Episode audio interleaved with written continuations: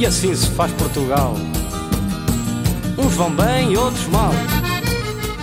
A nostalgia, não só, mas também um mecanismo de defesa que nos permite refugiar nas memórias de tempos em que nos sentíamos melhor, ou pelo menos de tempos em que nos sentíamos mais nós, o que não sendo a mesma coisa que nos sentimos melhor, é até talvez mais importante. Enfim, depende de quem somos ou de quem éramos. Mas quando agora falo em nostalgia, não me refiro a que se sente no fim do mês por aqueles números na conta bancária, por exemplo.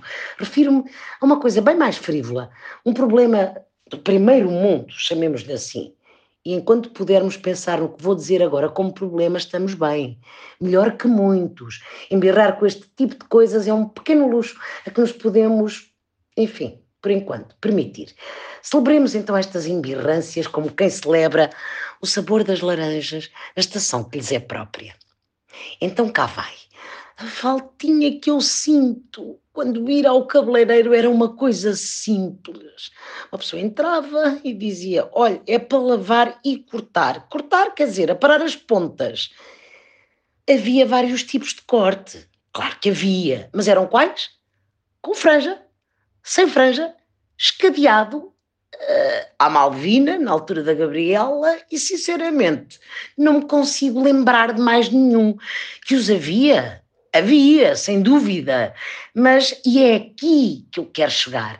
Não era preciso tirar um curso para saber todos os cortes que há à disposição. Hoje em dia temos o corte Chanel, o Chanel de bico, o short bob, o long bob, o pixie, o tapered cut, o French bob, o buzz cut, o shaggy, o corte coração uh, até cansa. E vamos lá ver, às tantas, isso tudo já existia, nesse antigamente, de que sinto a falta. Mas era conhecimento exclusivo dos profissionais, que olhavam para nós através do espelho e diziam qualquer coisa como. Olha, sou Dona Emília, imaginando que a senhora em causa se chamava Emília, mas diziam: Olha, Dona Emília, o que condiz com o seu rosto sabe o que é?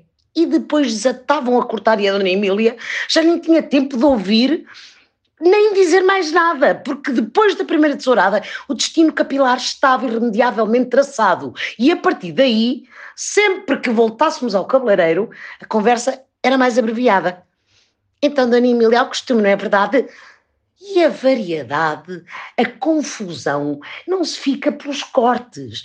Tanta coisa que se pode fazer num cabeleireiro. De antes também se podia, sei lá, fazer uma permanente, uma mise, aplicar uma tinta, uma tinta para esconder os brancos, que havia e há quem os queira esconder. Ou uma tinta para variar, mudar a cor do cabelo.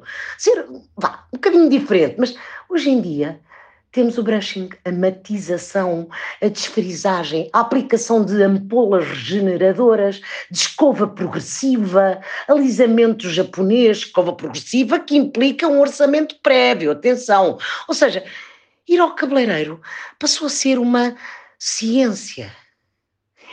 Acho que esta derrapagem começou no setor da cozinha, quando se deixou de pensar em termos de bem, médio ou mal passado e se começou a falar em redução, espuma culinária ou gastronomia molecular.